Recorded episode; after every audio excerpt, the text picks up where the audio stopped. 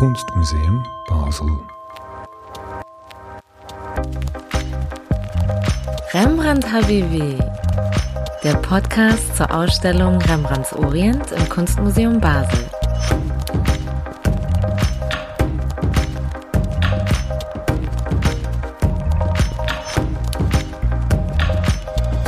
Von und mit mir, Amina Aziz. Grüezi alaikum und herzlich willkommen. Dieses Jahr, was soll man dazu sagen? Wenn wir ehrlich sind, für die meisten von uns hat es ja kaum etwas Gutes hervorgebracht. Ich will auch gar nicht daran erinnern, was alles positiv war, als ob das irgendwas bringen würde angesichts 2020. Nur zwei Momente in diesem Jahr möchte ich erwähnen, und zwar das starke emanzipatorische Frühjahr mit der Bildung vieler neuer Migrantifas in Deutschland, Österreich und der Schweiz nach dem rassistischen Terror von Hanau, wo viele Menschen sich solidarisch zeigten, und dann der Sommer, der politisch auch sehr geprägt war von Black Lives Matter Protesten. Inmitten dieser Proteste aufgrund rassistischer Polizeigewalt in vielen Ländern kommt es in Paris im Juni zu einem bemerkenswerten Vorfall. Der in Frankreich lebende Wasulu Diabanza startet eine Live-Aufnahme auf Facebook und filmt sich dabei, wie er und vier andere Personen mit zuvor erworbener Eintrittskarte ins Museum Quai Branly ging. Dazu muss man wissen, das Museum, eine Art modernes, ja, Völkerkundemuseum, wenn man so will. Heutzutage findet man ja alle möglichen Umschreibungen, um nicht mehr Völkerkunde zu sagen, weil das hört sich so irgendwie nach Menschenschau und Exotisierung und Rassismus an. Jedenfalls ist dieses riesige ethnologische Museum in Paris im Besitz von rund 80 Prozent aller in staatlichen Sammlungen ausgestellten Werke afrikanischer Kunst. Das sind etwa 70.000 von mindestens 88.000 Objekten in ganz Frankreich. Als das Museum 2006 vom damaligen Präsidenten Frankreichs Jacques Chirac eröffnet wurde, gab es bereits viel Kritik daran und die kam nicht nur von französischen Aktivistinnen, sie war breiter gefächert, Politikerinnen, Historikerinnen, Museumskennerinnen aus allen Kontinenten, indigene Bevölkerung verschiedener Länder, Medien wie zum Beispiel die New York Times, sie alle hatten vieles an Frankreichs Prestigeobjekt auszusetzen, es sei teilweise räumlich nicht gut gelöst, gelöst, die Objekte zusammenhangslos und oft ohne viele Infos ausgestellt und viele dieser KritikerInnen äußerten ihre Auffassung, dass das Museum in kolonial-rassistischer Tradition stünde.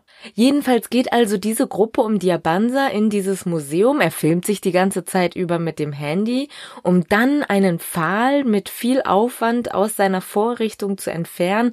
Es handelt sich um einen Begräbnispfahl aus der heutigen Region des Tschad. Er und seine Truppe laufen dann damit durch die langen Flure und großen Räume des Museums. Währenddessen erläutert der redegewandte Diabansa, der der panafrikanischen Gruppe Unité Dignité Courage angehört und die sich unter anderem für die Rückgabe von Raubkunst einsetzt, seine Beweggründe, nämlich dass das, was er tut, kein Diebstahl sei, sondern dass er den Pfahl lediglich dorthin zurückbringen werde, wo es von KolonisatorInnen gestohlen worden sei. Nachdem sie eine Weile recht ungeschickt ungestört durch das Museum liefen, trafen sie dann auf Museumswärter, mit denen eine laute Auseinandersetzung folgte. Am Ende bricht die Aufnahme ab. Diabansa und die vier anderen Männer mussten sich vor Gericht verantworten und ich muss sagen, man kann sicher über die Aktion streiten. Ich fand sie sehr sympathisch. Es war ja nicht seine erste und letzte Aktion, er machte das unter anderem auch im Louvre und er schuf dadurch Aufmerksamkeit für eine wichtige Debatte, die durchaus auch einer breiteren Öffentlichkeit zugänglich gemacht werden sollte als denjenigen, die sich sowieso mit Kunst und Geschichte befassen. Deswegen hatte ich gehofft, dass Diabanza keine Strafe erhält, aber 1000 Euro sind es dann geworden. Es ist auch nicht einfach damit getan zu sagen, naja, was er getan hat, macht man nicht. Eine Antwort darauf könnte ja lauten, aber Objekte, die gewaltvoll geraubt worden sind, in einem Museum zu halten, wenn es Rückgabeforderungen aus Herkunftsländern gibt, ist in Ordnung? Außerdem verkennt das auch den widerständigen Moment der Intervention Diabansas. Um es vorwegzunehmen, das ist keine Debatte, die polarisiert geführt wird, auch wenn einige es so darstellen wollen. Die Expertinnen und Menschen auf allen Seiten sind da sehr differenziert. Es gibt zwar dieses Meme, also so ein kleines lustiges Bildchen, das sich vor einer Weile in den sozialen Medien großer Beliebtheit erfreute, Auf diesem Bild steht auf Englisch das British Museum, nachdem es alle seine gestohlenen kolonialen Objekte zurückgegeben hat. Und zu sehen ist ein leeres Museum.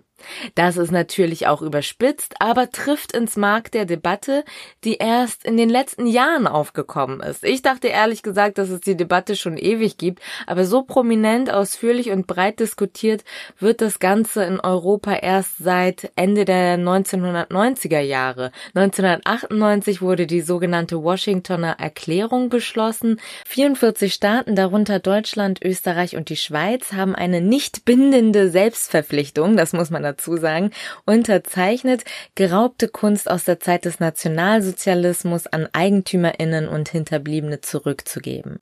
Das hat einen sehr langsamen, sehr schwierigen Prozess angestoßen. Das bedeutete, dass man sich nun wirklich mit der Herkunft von Objekten auseinandersetzen und rausfinden musste, ob diese rechtmäßig in den Besitz der Museen gelangt sind oder nicht. Diese Forschung über die Herkunft der Objekte nennt sich Provenienzforschung oder einfach Herkunftsforschung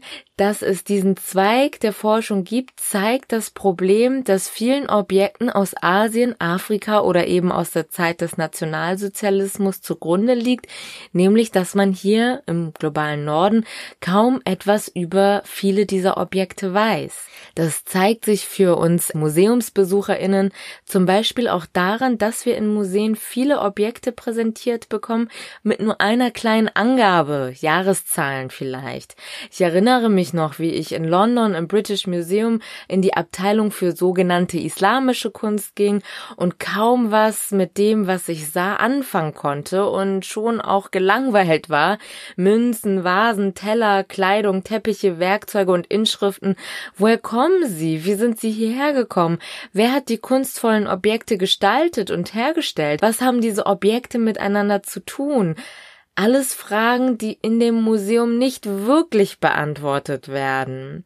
Als jemand die islamische Kunst bzw. Kunst aus islamisch geprägten Ländern und die Geschichte dahinter kennt, habe ich aus dieser Sammlung so gut wie keinen Mehrwert ziehen können. Restitutionen sind ein wichtiges Thema, wenn es um Kolonialismus geht, der ja bis heute nachwirkt. Dr. Bodo Brinkmann, Co-Kurator der Ausstellung Rembrandts Orient und Kurator Alte Meister im Kunstmuseum Basel, hat das in der letzten Folge 3 ja so schön gesagt, die Künstler surfen auf einer gewaltigen Welle an Ökonomie. Zitat Ende.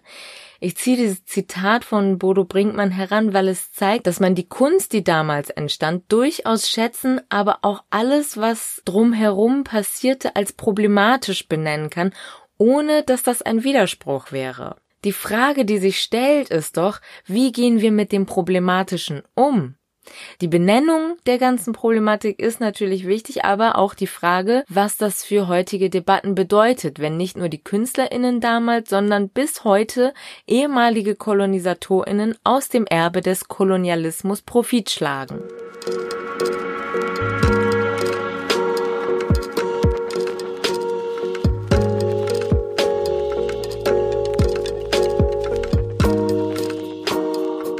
Der Bau der Bagdadbahn, das vom Deutschen Kaiserreich in Zusammenarbeit mit dem Osmanischen Reich ja gemacht werden sollte, wurde von der Deutschen Bank finanziert. Materiallieferungen kamen von der Firma Krupp und es wurde vertraglich mit dem Osmanischen Reich festgesetzt, dass mehrere Kilometer rechts und links der Gleise Kohle, Kupfer und archäologische Fundorte seitens des Deutschen Kaiserreichs ausgeschöpft werden dürfen. Sagt die Archäologin Lana Haddad. Die Archäologie des sogenannten Vorderen Orients kommt daher, dass politische Agenten der Kolonialzeit dort tätig waren und gearbeitet haben. Sie haben auch systematisch an der Ausschöpfung von Kulturgütern sich beteiligt. Die berühmtesten, die vielleicht jetzt auch die meisten Leuten ein Begriff wäre, ist zum Beispiel Lawrence von Arabien. Noch wichtiger ist eigentlich Gertrude Bell, die sehr stark in ihren Reisen durch das ehemalige Osmanische Reich an Grabungen teilgenommen haben und auch so gesehen Lobbyarbeit äh, ausgeführt haben, dass mehr Museen etc. sich engagieren, um in diesen Ländern Ausgrabungen zu tätigen, um ihre Museen zu füllen. Erläutert Lana Haddad. Kennt ihr den Film Lawrence von Arabien? Der Film mit Peter O'Toole und Omar Sharif, der läuft ja immer mal wieder im Fernsehen und ich konnte das als Kind schon nicht aushalten, weil es ist einfach irgendwie irgendwie peinlich. Und als ich dann erfahren habe, dass es den Typen wirklich gab, naja, aber Leute, es gibt auch einen Film über Gertrude Bell von niemand geringerem als Werner Herzog. Ich meine, Werner Herzog ist ja auch ein Charakter, ne? Der Film ist von 2015 und Nicole Kidman spielt Gertrude Bell und außerdem ist Robert Pattinson Lawrence von Arabien, also T.E. Lawrence. Und der Film, man mag es kaum glauben, top die Peinlichkeit des Films von 1962. Ich meine, Werner Herzog, was hast du hier verpasst? Es war 2015, als der Film rauskam. Noch nie was von Orientalismus gehört?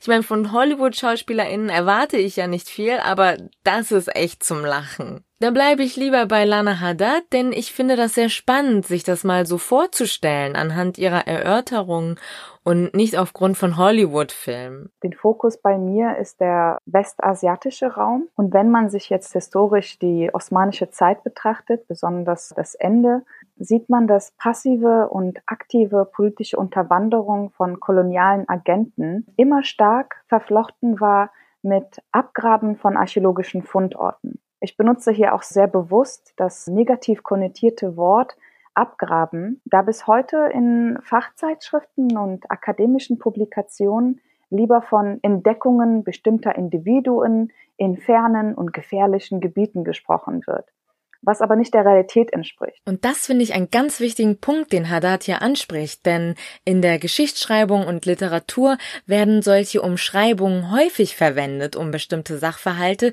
vermeintlich zu neutralisieren oder als legitim darzustellen. Da wird dann von Entdecken anstatt von Eindringen oder Belagerung beispielsweise gesprochen oder von Entwenden statt von Raub und Diebstahl. Haddad fährt fort. Die Realität der ersten 100 Jahren der modernen Archäologie bestand meist darin, dass ein kleines Team von circa einer Handvoll von europäischen Männern mit über 100, über 100 Arbeitern aus den umliegenden Dörfern diese hoch anstehenden Ruinenhügel wörtwörtlich abgegraben haben. Darum sind ja auch diese Museen, die wir heute in Europa haben oder in den meisten westlichen Ländern, nicht nur also die Ausstellungsräume der Museen, sondern auch ihre Lagerräume, fast schon überfüllt von Objekten, die damals ans Tageslicht gebracht wurden. Dabei handelt es sich meistens um Fundobjekte, die man heutzutage in der Archäologie sehr selten findet, weil die Teams heutzutage viel kleiner sind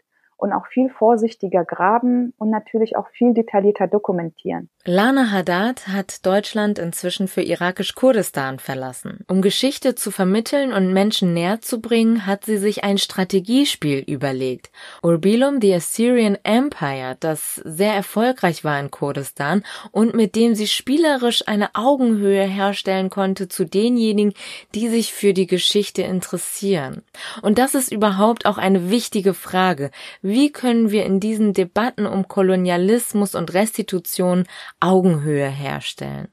Ich habe das den Historiker Dr. Koko Asamede, der im Archiv der Nationalbibliothek in Togo saß, als wir miteinander gesprochen haben, gefragt. Äh, das ist eine sehr komplizierte Frage, weil wir uns in einer Situation befinden, wo eine ehemalige Kolonialmacht irgendwie sich immer noch als überlegen gegenüber den kolonisierten Gesellschaften sieht.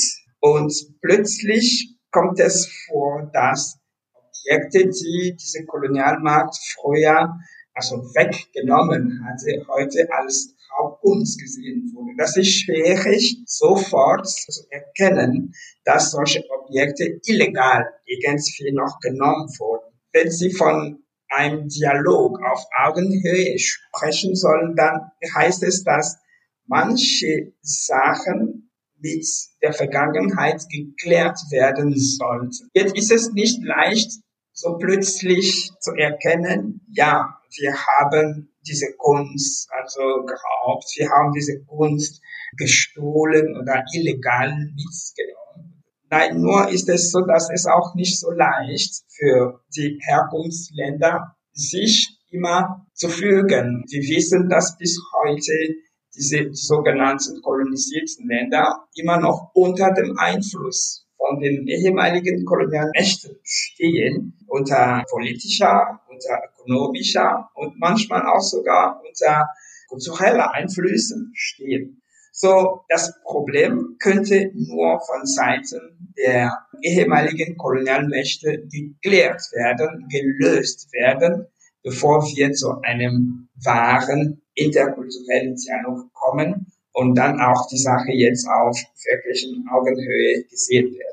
Asamede befasst sich in seiner Arbeit unter anderem mit Dekolonialität. Ich denke, die, die Idee, also die Wahrnehmung von solchen Kunstobjekten in Europa müsste auch zumindest sich verändern. Nämlich, dass die Struktur der Museen auch irgendwie eine gewisse Transformation bringen sollte. Ich meine, wenn das Museum auch solche Objekte in einer gewissen Art ausstellen, die dann den Eindruck geben, dass diese Objekte aus primitiven Herkunftsländern kommen oder noch diese Objekte als exotische Objekte gesehen werden, dann ist es klar, dass die Meinungen sich nie verändern könnten gegenüber solchen Objekten, die als Symbole, als Vertretungen von afrikanischen Kulturen gesehen werden. So, der, das Konzept des Exotismus ist auch sehr wichtig zu dekonstruieren.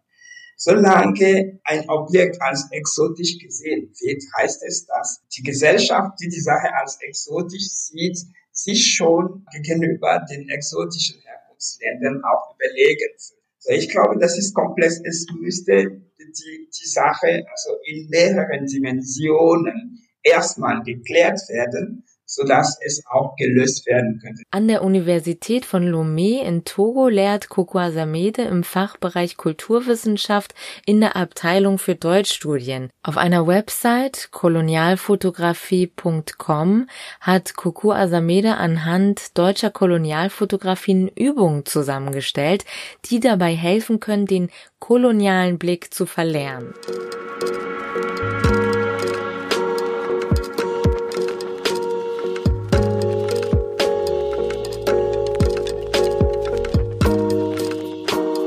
Bei meinen Recherchen zu dieser Folge ist mir auch der Jurist Dr. Florian Schmidt-Gabin mit einem Beitrag im britischen Guardian aufgefallen. In seinem Kommentar geht es um die aus Griechenland stammenden, sehr wertvollen Marmorfragmente und Skulpturen, die von Bauten der Akropolis, sie werden auch Parthenon-Marmoren oder Parthenon-Marbles genannt, die von den Briten zu Zeiten des Kolonialismus nach Großbritannien verschifft und nach einiger Zeit an die königliche Krone verkauft verkauft wurden. Inzwischen sind die Marmoren im British Museum zu sehen und interessanterweise hatte das, was die Briten gemacht haben, damals schon viel Kritik hervorgerufen, also im 19. Jahrhundert. Es war durchaus von Raub die Rede. Nun würde ich als Laien sagen, braucht es hier keine großartige Herkunftsforschung. Man weiß ja, wo das herkommt und auch mehr oder weniger, wie sie hierher gelangt sind.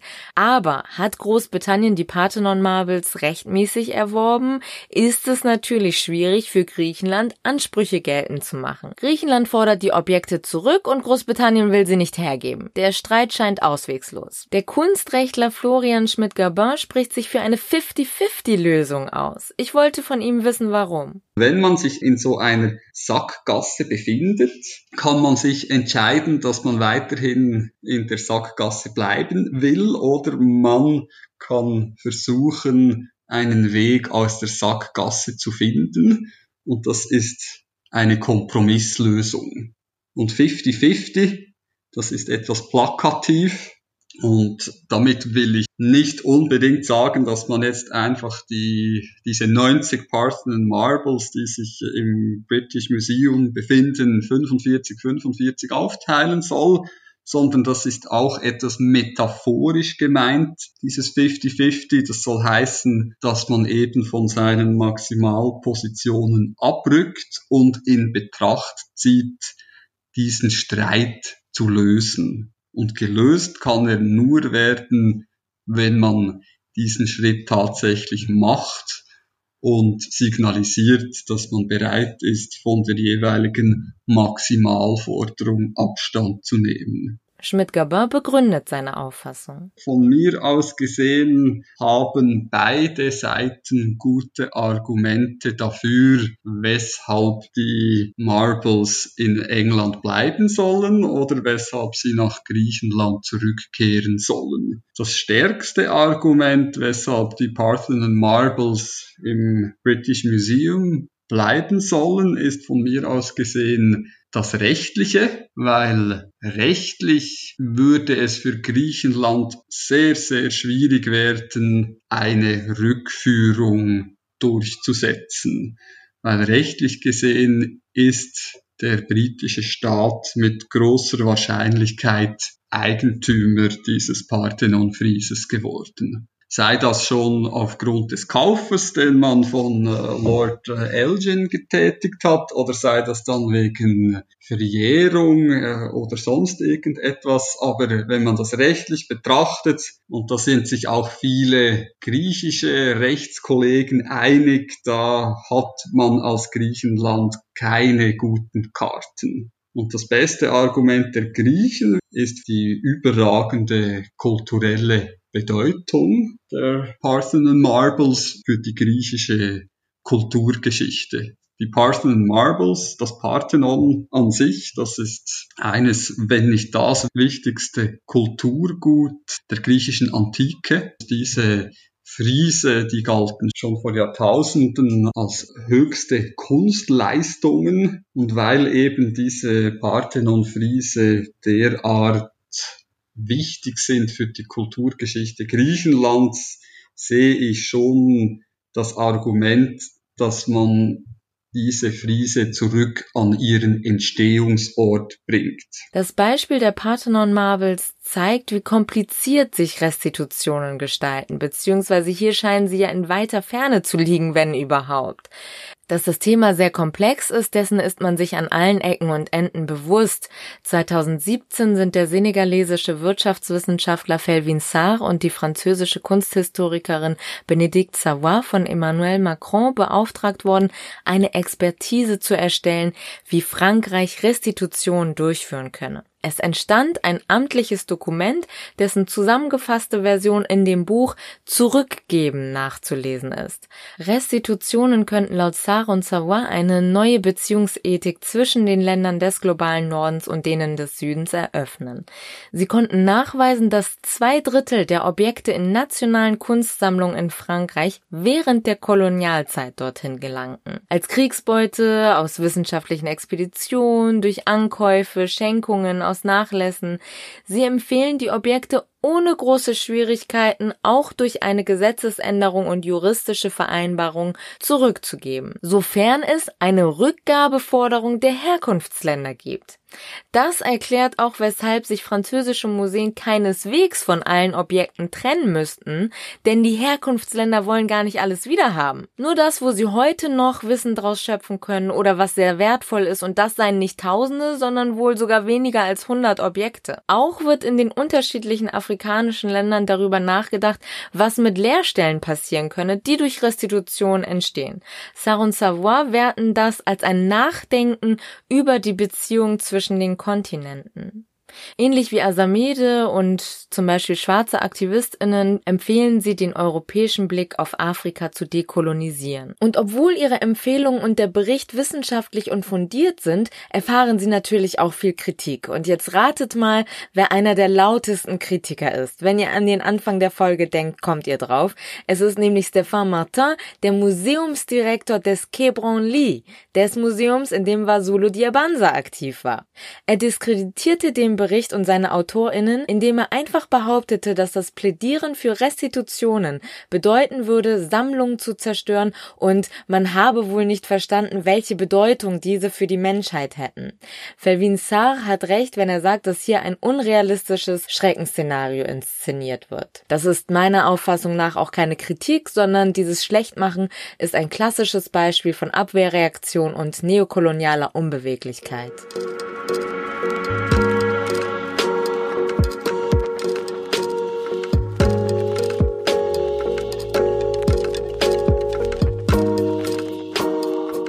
Plötzlich kommen die Museen und präsentieren sich als die Bewahrer und Beschützer dieser Kulturgüter, ohne den Kontext dieser Objekte wiederzugeben, weil sie sie ja einfach so entfremden eigentlich. Wendet Lana Haddad ein. Sie erklärt, was sie damit meint. Am deutlichsten finde ich, also als Paradebeispiel, präsentiert sich das während der Zeit, wo diese Zerstörungswelle des IS in äh, Syrien und im Irak war. Der ehemalige französische Präsident François Hollande organisierte eine große Konferenz im Louvre selbst. Und er machte bekannt, dass Frankreich sich anbietet, ein Safe Haven zu sein für bedrohte Kulturgüter aus Konfliktgebieten und dafür 30 Millionen Dollar zur Verfügung stellt. Gleichzeitig wurden die Grenzmauern hochgezogen, Menschen im Mittelmeer ihrem Schicksal überlassen. Also auf der einen Seite ist es eigentlich einfach nur diese Kontinuität des Prestiges eines Landes zu zeigen, oh hier, wir haben die Kulturgüter aller Welt zusammengesammelt und beschützen sie. Und es werden so viele Gelder dafür ausgegeben, während dann die eigenen Grenzen geschlossen werden und die, das Menschenleben aus diesen Konflikten, Konfliktgebieten weniger wert sind als die Kulturgüter. Setzt die Archäologin Lana Haddad in den Kontext.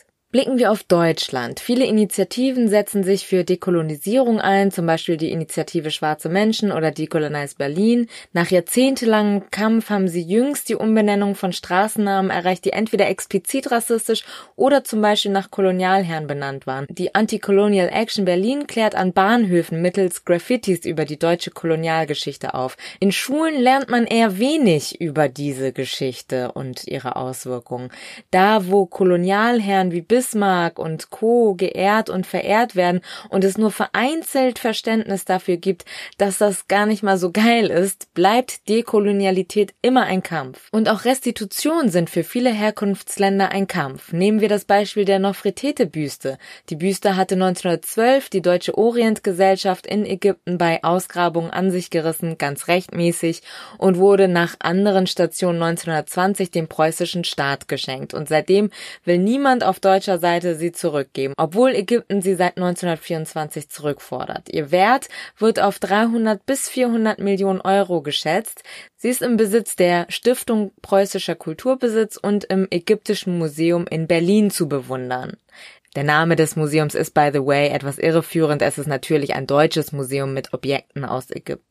Während es viele Fälle gibt, die durchaus auch ihre Zeit brauchen, die Provenienz zu erforschen, so gibt es auch die, bei denen klar ist, dass sie zurückgegeben werden sollten. Die sogenannten Benin-Bronzen sind hauptsächlich aufgrund von Plünderungen durch die britische Kolonialarmee im damaligen Königreich Benin, dem heutigen Gebiet Nigerias, gewaltvoll geklaut und in den Westen verschleppt worden. Sie befinden sich über die Welt verteilt in verschiedenen Museen. Hier sind sich Aktivistinnen und Wissenschaftlerinnen größtenteils einig, einig, dass die Bronzen unbedingt an Nigeria, das die Forderung auch stellt, zurückgegeben werden sollten. Passiert ist bislang herzlich wenig. Frankfurts Kulturdezernentin Ina Hartwig fordert, Provenienzforschung weiter auszubauen und wünscht sich für das Jahr 2030, dass sich kein Museum und keine öffentliche Einrichtung in Deutschland mehr mit Raubkunst schmückt. In der Schweiz hat sich in diesem Jahr der Schweizerische Arbeitskreis Provenienzforschung gegründet. Darin sind WissenschaftlerInnen aus allen Sprachregionen der Schweiz aus relevanten Bereichen wie zum Beispiel Museen, Hochschulen und Bibliotheken aktiv. Hier ist also vieler vielerorts erkennbar, dass sich dem Thema angenommen wird, ob sich aber die Absichten, Herkunftsländern auf Augenhöhe zu begegnen, sich aktueller Debatten anzunehmen und die eigene Rolle dabei zu reflektieren, ernst gemeint sind, bleibt abzuwarten.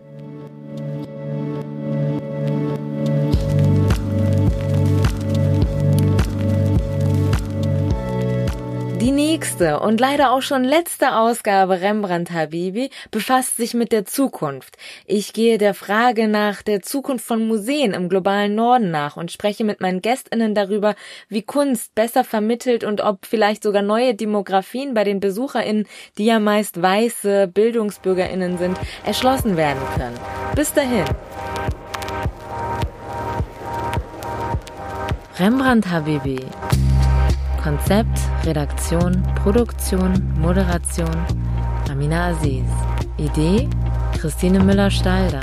Musik Ah Kosmos Darren Hain. Vielen Dank Christine Müller-Stalder, Hannah Horst, Thomas Studer, Gabriel Dettel, Daniel Koljakovic, Dominik Asche, Mirjam Beitsch, Melanie Vicente, Karen Gehrig vom Kunstmuseum Basel. Danke auch an Elipas Niamogo, Regine Saarreiter, Rosa Kodo, Shayan Rayas und insbesondere auch meinen GesprächspartnerInnen.